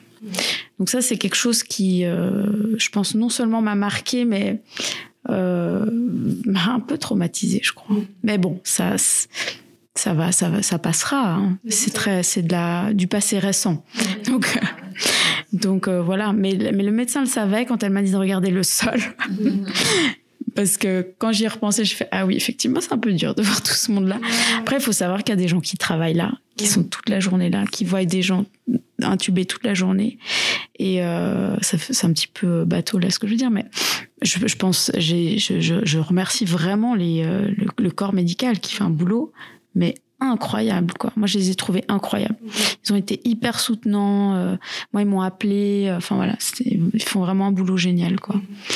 Voilà. Merci. Bah moi, pareil, c'est quand quand j'étais euh, vraiment pas bien et que je suis allée au HUG pour faire euh, des radios des poumons et euh, que la petite infirmière voilà je la suis dans les couloirs pour qu'elle m'amène faire la radio et qu'elle me regarde qu'elle me dit on va prendre une chaise roulante, je crois. je voulais pas. J'étais un peu vexée, quoi. Mais euh, je, je, tenais pas le choc, je n'arrivais pas à la suivre. Donc, elle été chercher la chaîne. Là, je me suis dit, bon, là, on est, on est dans le vrai, quoi. Là, ah voilà. Là, je me suis dit, bon, ben c'est plus c'est pas une blague quoi c'est la mm. c'est la réalité quoi t'es vraiment pas bien mm. Et euh, ouais, là aussi, c'était un peu choquant parce que du coup, tu rentres dans la partie Covid, puis euh, des gens dans les couloirs, euh, les pieds. ouais, ouais. Moi, je bloquais sur les pieds, quoi. Quand elle me faisait, me poussait, ouais, je me disais, c'est fou, quoi. Mm-hmm. Donc c'est une réalité, il y a des gens à l'hôpital. Non, ah c'est pas un complot, quoi. Il y a vraiment des gens qui, qui sont plus mal là-bas. Ouais, vraiment. Les réalités donnent peur et le peur dans, dans une sorte d'hystérie mm-hmm. que, que je pense qu'on est tous adultes. On, on a compris qu'est-ce que se passe euh, à peu près, mais pas toutes les réalités. Il y a un journaliste, une journaliste à Lyon qui a fait un reportage de cinq jours à l'hôpital mais avec les filmages assez graphiques de tout ce qui se passe. Et là, en parlant de choquant, c'est des images très correctes. On voit jamais le visage de quelques, quelques personnes, mais on voit le corps médical en train de essayer de réanimer quelqu'un. On voit l'état des personnes comme tu as décrit, hein, avec ta maman. Et ça, je trouve que c'est un message qui doit être beaucoup plus, peut-être plus tard le soir, pas pour vraiment les enfants, mais vraiment c'est un message de réalité qui doit être diffusé plus souvent euh, parce que euh, le, public se rend pas compte en fait de ce qui se passe réellement. Mhm. C'est aussi pour ça que euh, moi j'aime pas enfin voilà moi j'aime bien faire des blagues hein. je suis pas je sais assez je veux dire c'est vrai que ce que moi mon récit à moi il est pas très joyeux mais c'est aussi pour ça que que je me dis euh, que c'est peut-être bien que j'en parle, que je raconte, quoi, parce que ça, il y a peut-être des, enfin, je pense que ça permet aux gens de se rendre compte. Enfin, surtout, euh, moi, au moment où on avait diffusé le reportage, les gens, euh, c'était très tôt, les gens n'avaient pas compris encore. Euh, durant le premier confinement, on a vu beaucoup de personnes faire plus de sport, faire plus de lecture et surtout de cuisine. Est-ce que vous avez développé de nouvelles compétences durant ce confinement? Si oui, lesquelles, Celtia Alors, moi, je suis euh, hyper sportive. Je ne peux pas vivre sans sport. Et euh, du coup, j'ai dû euh, faire preuve d'imagination parce que je, moi, j'aime pas m'entraîner forcément au poids du corps. En- J'aime pas trop courir. Moi, j'aime plutôt prendre un peu des poids, faire des Mhm. choses plus, euh, voilà, en, en musculation comme ça. Et euh, bah, finalement, je me suis retrouvée à faire, à reprendre la course à pied, puis à me retrouver dans ce rythme de la course que j'ai trouvé vraiment, euh, vraiment agréable en fait. Puis à me faire des, des entraînements à la maison. Non, mais ça, franchement, c'est vraiment triste, mais euh, mais voilà, je me suis rendu compte j'en étais capable. Je pensais pas que je pensais que ça allait m'ennuyer. Puis en fait, quand on ça peut ça peut se ça peut être pour n'importe quoi, hein, mais quand on aime vraiment quelque chose et qu'on le veut vraiment, et ben euh, au bout d'un moment, euh, on fait on le fait quoi. Même Avec quand les ça, moyens du bord. voilà, ouais. avec les moyens du bord. Même quand ça n'a pas l'air d'être très très glamour comme ça sur le papier, ben on le fait quand même quoi. Voilà. Moi j'ai fait j'ai j'ai- j'ai j'ai fait ce que je pensais jamais faire, faire du sport chez moi. Et toi, Pétard, tu as découvert euh, des Bah, nouvelles oui, compétences j'ai ou- mentionné que je suis un peu désorganisée euh, dans ma vie en général et je n'ai pas encore trouvé le système. Euh, Je fais des listes, beaucoup, beaucoup de listes tout le temps, mais je peux avoir une vingtaine de listes autour de moi. Et maintenant, je mis sur l'ordinateur et là, je, je le trouve plus sur l'ordinateur. Alors, je fais plus de listes physiques, mais je le- sur l'ordinateur et je sais, je sais de beaucoup plus travailler sur l'ordinateur pour organiser ma vie et voir les choses. Et j'arrive quand même un peu, un peu mieux qu'avant. C'est c'est tout. Super. Et toi, Thérèse? Bah ouais, moi aussi, comme je l'ai dit tout à l'heure, euh, j'ai pris le temps euh, de faire ce que ce qui me plaisait, tout simplement. Donc moi, j'ai beaucoup euh, cousu, Euh, pas mal fait aussi à manger, des gâteaux et puis euh, pareil, des belles marches. euh, parce que c'était l'occasion de prendre l'air. et euh, voilà, mais euh, principalement, j'ai pu voilà avancer un peu dans mes projets. D'accord. Ouais. Donc, on a dit tout à l'heure, hein, on va peut-être sur un confinement saison 3. Euh, Est-ce que vous avez des trucs et astuces pour mieux vivre le confinement ou des remèdes naturels anti-Covid, même s'ils sont pas prouvés Euh, Est-ce que vous avez euh, des petites choses euh, à conseiller? Genre, pour quelqu'un qui vivrait assez mal le confinement, qu'est-ce que vous pourriez lui conseiller de faire? Moi, moi, je, cherche désespérément un masque transparent que, les gens peuvent voir mon sourire. Et je pense moralement, les gens peuvent guérir en voyant des souris. Parce qu'on voit plus de façon, Ouais, c'est on vrai. pas. Alors, euh, je qui pense que sort je- là de masque transparent. Oui, oui, tu vas alors, être faut- euh, contente. Ouais, ouais, ouais. Alors, euh, je pense que ça, ça peut aider beaucoup euh, le contact humain. Il y a la visière aussi que tu peux mettre euh, qui se Ouais, qui se t'en colle au avais front. une, il me semble. Puis C'est une vitre comme ça. Ouais, mais c'est très désagréable parce que euh, tu craches. Ouais, c'est vite, dégoûtant. J'ai eu euh, une demi avec un petit support sur le menton, mais avec la buée, euh, ça, ça, ça pas dégouline agréable. vite. Euh, Non, c'est Mm. vite crade, quoi. Mm. Peut-être la bave ou je sais pas de la condensation. C'est- Mais on te- ouais, bon. Ok, ça, donc c'est, ça, c'est le- mon conseil. Ok. D'essayer de voir, Voir le de sourire sourire. des gens. Ouais, ouais. Ok. Thérèse Euh, bah, je dirais de se faire du bien, quoi. De se faire plaisir, euh, tout simplement. hein, de faire un peu. euh, après, euh, quelque chose anti-Covid, euh, ça se saurait. non, mais tu sais, genre des petits remèdes. Moi, je prends par exemple de l'ail, euh, du citron, Ouais, de- des oignons des et, me- comme ça. euh, et du gingembre. Et je me fais un petit mix. Ouais. Et, euh, et puis, je l'appelle mon remède anti-Covid, même si ce n'est pas un remède anti-Covid, mais c'est genre mon petit truc, mon push Oui. pour être. euh, Moi, je En fais pareil avec des forme. petites huiles essentielles. Bah voilà. J'aime bien l'huile d'arbre à thé, euh, ce genre de choses. mhm. Donc ça, oui, je le fais euh, tout le temps. Mais là, c'est vrai que j'essaie de stimuler un peu les défenses euh, immunitaires avec les huiles essentielles. Mais sinon, voilà, de se faire plaisir, que chacun fasse ce qu'il ce qu'il a envie de faire et qu'il n'a pas le temps de faire euh, habituellement, peut-être, quoi.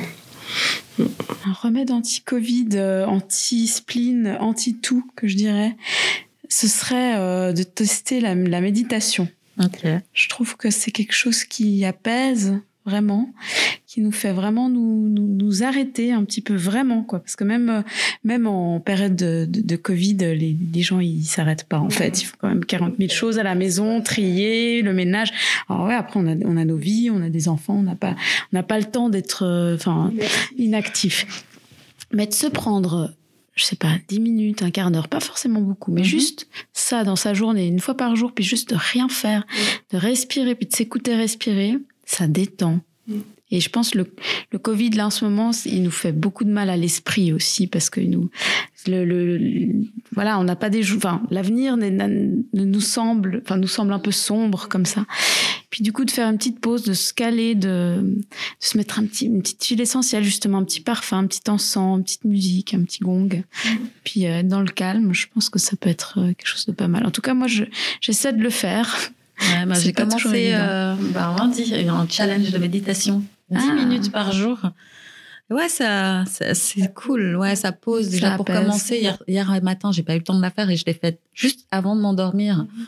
Mais j'ai dormi comme un bébé. Mm -hmm. C'était euh, très bien. Alors, je sais pas si c'est à cause de ça ou si j'étais tellement fatiguée, mais j'ai bien dormi et, et, donc voilà. Donc, ok, ben merci pour vos petits conseils. Alors, quelles sont vos craintes et vos espoirs par rapport à ce virus? Tout à l'heure, on a un petit peu parlé de la crainte qu'il n'y ait plus jamais rien qui soit pareil au niveau des contacts. On parle aussi beaucoup de ce nouveau vaccin. Est-ce que c'est quelque chose que vous envisagez? Euh, Donc voilà, quelles sont vos, vos craintes et vos espoirs? Euh, Alors déjà, euh, concernant le vaccin, euh, je pense qu'il faut prioriser absolument les personnes qui sont euh, qui sont fragiles, les personnes âgées, enfin et après le reste, on verra quoi. Ceux qui sont capables de supporter le virus. En tout cas, moi, je, trouve que c'est une, une bonne chose ce vaccin, même si effectivement il, est un petit peu controversé. Enfin bon, après on en revient à à fin. Ça peut rejoindre voilà certaines théories. Moi, vous avez bien compris euh, maintenant que je suis pas du tout là-dedans. Donc moi, je pense que ça, si ça nous permet de reprendre une vie normale, mm -hmm. eh ben, faut y aller quoi. Même si euh, voilà. Euh, après, quelle était ta deuxième question? Euh, C'était les, les, les, craintes et les espoirs. Ah oui, voilà. Euh, moi, ma crainte, en fait, c'est qu'on retienne rien de ce qui s'est passé. Mmh. C'est qu'il n'y ait pas de leçon qu'on on, on reparte comme avant, puis qu'on continue dans notre rythme effréné, notre vie, notre vie parfois qui n'a pas de sens. Enfin, chez certains où on, bosse, on, on fonce, on réfléchit pas. Euh, ma crainte, c'est ça, c'est que tout ça ne serve à rien, quoi. Mm-hmm. J'aimerais me dire qu'on a passé cette crise avec euh, et qu'on en sortira plus fort, avec plus de, de sagesse, quoi. Et, euh, et il y a, y a aussi euh, bon moi je, je, suis un peu voilà je je suis euh, un peu écolo. Et euh, je me je me dis euh, je dis un peu comme euh, un euphémisme. Mais je me dis aussi que j'aimerais que on puisse avoir cette prise de conscience aussi maintenant pour l'environnement puis que les mesures qu'on a prises pour le Covid et puis disons que c'est enfin, les gouvernements ont montré qu'ils étaient capables de réagir vite, même si pas toujours de manière cohérente mmh, et mmh. voilà, mais qu'ils qu en étaient capables, quoi. Et je, je me dis, ce serait vraiment bien si on pouvait aussi maintenant l'appliquer pour, euh, pour l'environnement et pour prendre en main aussi les choses et euh, et faire en sorte que le, ce, ce, réchauffement climatique qui nous qui, qui a déjà commencé euh, soit moins euh, soit moins vilain que, que ce qu'on que ce que les scientifiques euh, prédisent. Mm -hmm. voilà. Mm. pour toi Péta tes craintes et tes espoirs? Euh, je vais commencer avec l'espoir que je pense que la vie de beaucoup de, de, de, de gens sont euh, s'est changée. Les, habi les habitudes prendre l'avion à, à, Barcelone pour 75 francs et revenir l'après-midi ou deux jours après ou 24 heures après. Euh, euh, le masse, masse consommation mm -hmm. euh, commerciale, je pense que les gens sont freinés un peu. Euh, je sais pas, moi, j'ai pas, j'ai reçu deux cadeaux cette Noël Normalement, je recevrais quatre. Mais non, a une sorte de, gaspillage commercial euh, dans, dans ce sens. J'espère que ces gens de, j'espère que les gens ont appris une bonne leçon mm-hmm. euh, et qui va continuer de, diminuer tout l'excès. Mm-hmm. Euh, l'espoir, bon, mais quand c'est de ne pas avoir un, autre virus, virus un autre souche qui mhm. vient d'ailleurs. Euh, ça, c'est peut-être on est sur, sur un cycle maintenant qu'on va avoir plusieurs maladies parce qu'on est trop densifié, on est trop de population. C'est une des raisons pourquoi on a, on a ces genres de virus parce que quand tu es dans une population qui est trop dense, le risque est augmenté. Mhm. Et toi? Ben, euh, c'est, ça s'entremêle. Hein. Je suis du même avis que toutes les deux. Euh.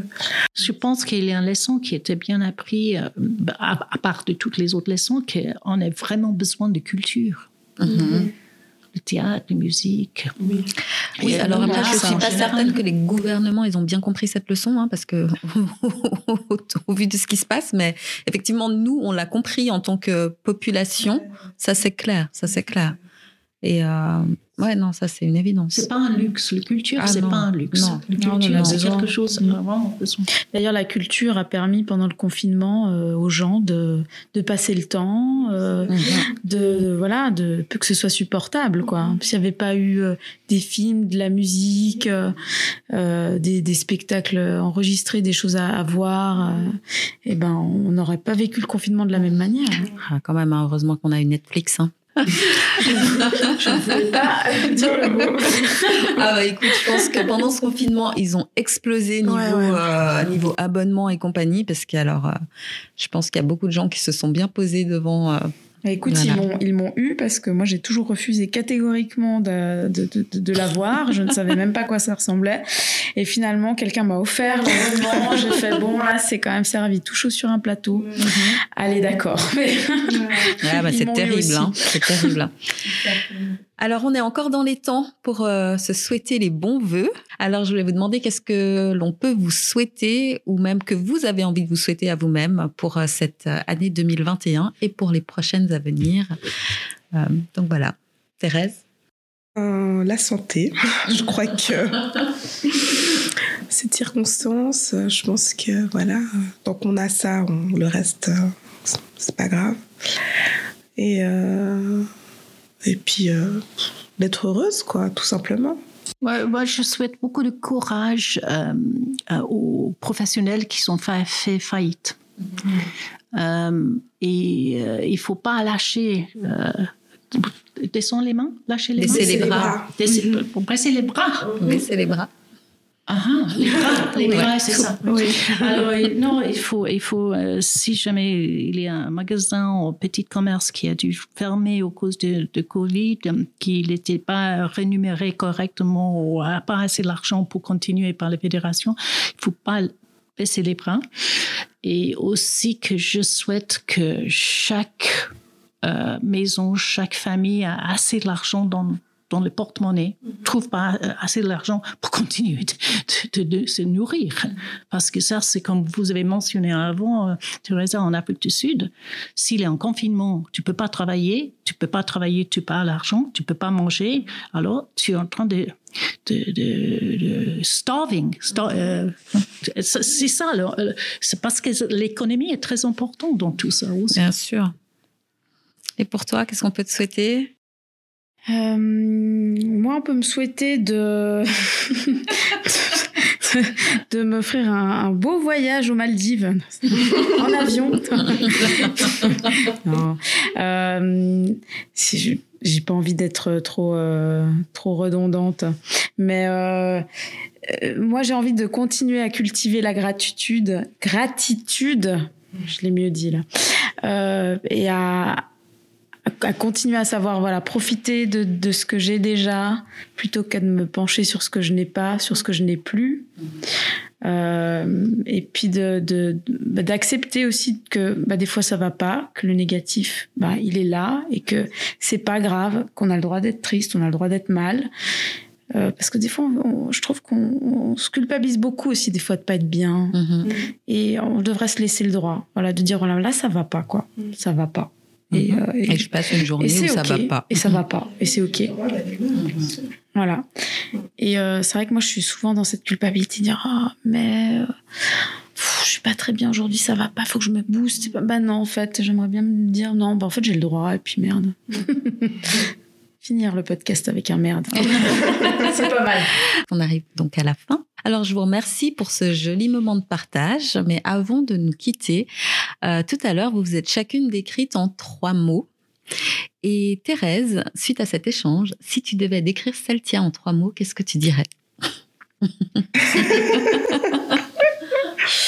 Ben, je dirais euh, qu'elle m'a inspirée, euh, qu'elle a l'air d'être. Je vais sortir un, un mot hein, qui est très à la mode, pleine de résilience. Mais euh, ouais, et, euh, et, euh, continue quoi, sois heureuse et puis euh, et puis et puis voilà, c'est ce que je te souhaite quoi de continuer, tu, tu rayonnes de positivité malgré, malgré quoi. Donc c'est beau. Mm. Et si tu dois décrire Péta en trois mots? J'ai oublié trois mots, je suis là un peu Mais C'est pas grave, c'était très bien. Organique, spontané.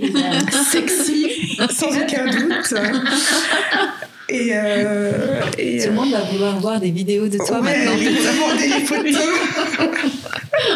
La voix est déjà sexy et chaude et tout. Alors, Une femme qui, qui peut dire ça à 65 ans, c'est- c'est c'est bien. Bah, absolument. Ouais, c'est- c'est c'est bien. Mais, c'est- mais oui, c'est très bien. Rien que ce petit accent, tu vois, on n'a pas besoin de l'avoir. On C'est ah, déjà, ça, c'est sexy. exactement, c'est déjà. hmm. Non, je dirais que qu'elle est très humaine, euh, chaleureuse et puis euh, ouais, c'est ce que ça m'a inspiré quoi, la la chaleur Merci. chaude. Chaude, bah, tu vois, sexy, chaude. Réciproque, réciproque, Teresa. Je pense que tu as un cœur énorme comme ça et tu as plein, plein d'amour. hein. Merci. Je Et tu es prête à donner ton amour. Oui, à Tout le monde. oui. Donc, comme tu es déjà sur ta lancée, donc si tu dois décrire Celtia en trois mots, Euh, euh, J'adorais ce mot euh, résilience. résilience. Ça, c'est, ça, c'est, ça, c'est s- sûr et certain. Euh, je t'admire parce que tu, es- tu es fort, tu sais qui tu es, tu vois. Tu n'as aucun doute. Alors ça, c'est, ça, c'est un grand avantage pour n'importe quelle femme. Aujourd'hui, pas parce que tu es une femme. Je pense que tu, si tu es un mec, c'est la même chose. hein. Mais ça, c'est, ça, c'est très important que tu as cette, cette et, et tu, et tu as un, un bon sens, un très bon sens de, de euh, how do you say, euh, oui, un bon sens en général, euh, globalement. Et tu as vécu quelque chose affreuse. Et maintenant, tu es ici avec nous. et vraiment, chapeau avec ton, ton courage. Bravo. Merci. donc tu as dit pour Thérèse qu'elle avait beaucoup de cœur. Tu as deux choses à dire encore Ah, mais non, non, mais c'est le cœur qui, qui est plein d'amour. Et cet amour, elle est prête à donner à tout le monde et moi aussi. Alors, euh, mais et aussi, une femme seule qui, qui s'occupe de ses enfants, ça, c'est formidable. Euh, formidable. Et tu as parlé beaucoup de. Tu, tu mentionnais plusieurs fois tes, tes enfants. Alors, c'est tes enfants qui prennent un, un rôle majeur dans ta vie. Ça, Oui, c'est- ça, absolument. ouais, Elle, ça, elle est remplisse. très important. Ouais. Bravo. Merci. Et toi, Celtia, si tu dois décrire euh, Thérèse en trois mots Alors moi, je dirais euh, très aimante. Je te, je te vois très, euh, voilà, donner beaucoup, effectivement, euh, bienveillante. Je te vois pas trop dans le jugement, à être en train de te dire ah elle ci, elle ça. Enfin voilà, d'être plutôt, voilà, de prendre le bon côté des gens. Et je dirais aussi joviale aussi. Je te vois assez, voilà, souriante, pétillante. Mm. On se congratule. Euh, et pour Peta, euh, moi je pense engagée. Je la vois vraiment très, euh, très engagée et puis vraiment loyale. Elle fait des choses, je pense, tu- voilà, quand tu fais des choses, tu, tu y vas, tu vas jusqu'au bout, tu lâches rien. Si tu dis que tu le fais, tu le fais. Et euh, ça, c'est une très grande qualité. Et je fais pas pour moi. Avec le cœur, c'est Et ça. tu le Oui, fais, oui, voilà. oui, Donc il y a vraiment ce. C'est pour, pour un cette, euh, commune que j'adore. Et les gens dans la commune. Ouais, ouais. Il y a, le- il y a le, le- le- bah, voilà, tu donnes vraiment du, du tien, mais euh, au sens propre, parce que c'est, tu donnes ton temps. Et je pense que le temps, c'est vraiment ce qu'il y a de plus précieux. euh. Et euh, ouais. Et puis, je, je- moi, je te, moi, je te trouve très, t'as de la répartie, quoi. T'es, t'es- t'as un petit côté comme ça, t'es, t'es- tu piques. Voilà, c'est ça. Exact. Ouais. Ouais. Alors, c'est pas des mots, c'est des phrases que j'ai faites, mais c'est très bien, ça va parfaitement, il n'y a pas de règles. Alors, euh, je vous remercie beaucoup les filles. Donc, on passe à la séquence reco. Je vous avais demandé trois lieux que vous aimez particulièrement en Suisse ou ailleurs pour bien manger, pour la culture ou pour vous détendre ou vous ressourcer.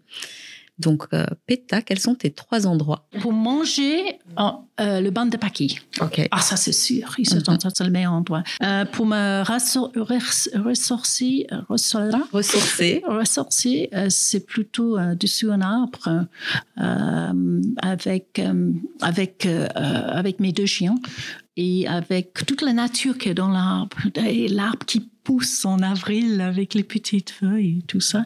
Et pour les cultures, euh, je, retourne toujours au château de hum, Grandjean. Je sais pas pourquoi. Elle me fascine, ce château.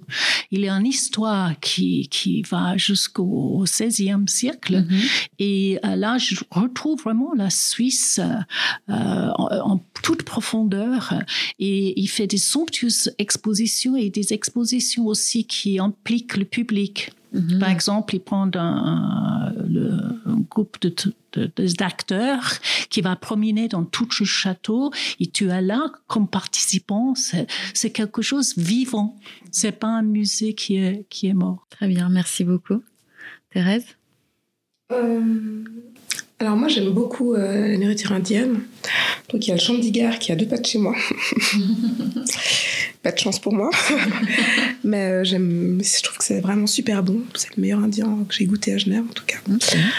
Euh, après pour me ressourcer, voilà, je rejoins Petra, j'adore euh, voilà la- la- les arbres, marcher, euh, voilà sentir la nature, tu la respires, ça fait du bien. J'aime bien prendre l'énergie là. Et le troisième. La culture. Ah, je suis assez fan du Meg, moi. Ok.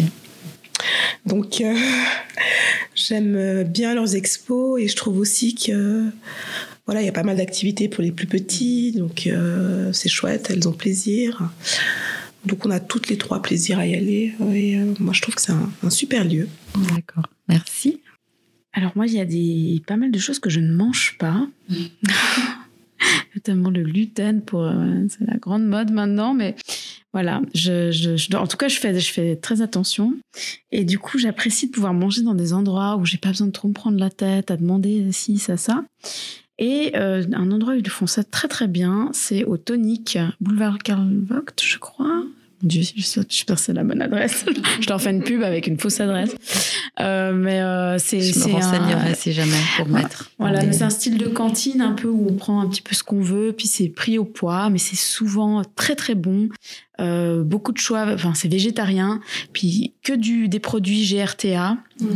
Et euh, voilà, grosse, des gros choix sans gluten, sans lactose, tout ça. Donc euh, je trouve que ça c'est une super adresse. Euh, pour me ressourcer, ben, euh, pour être original, je veux dire, c'est dans la nature. Mais je vais essayer d'être plus précise.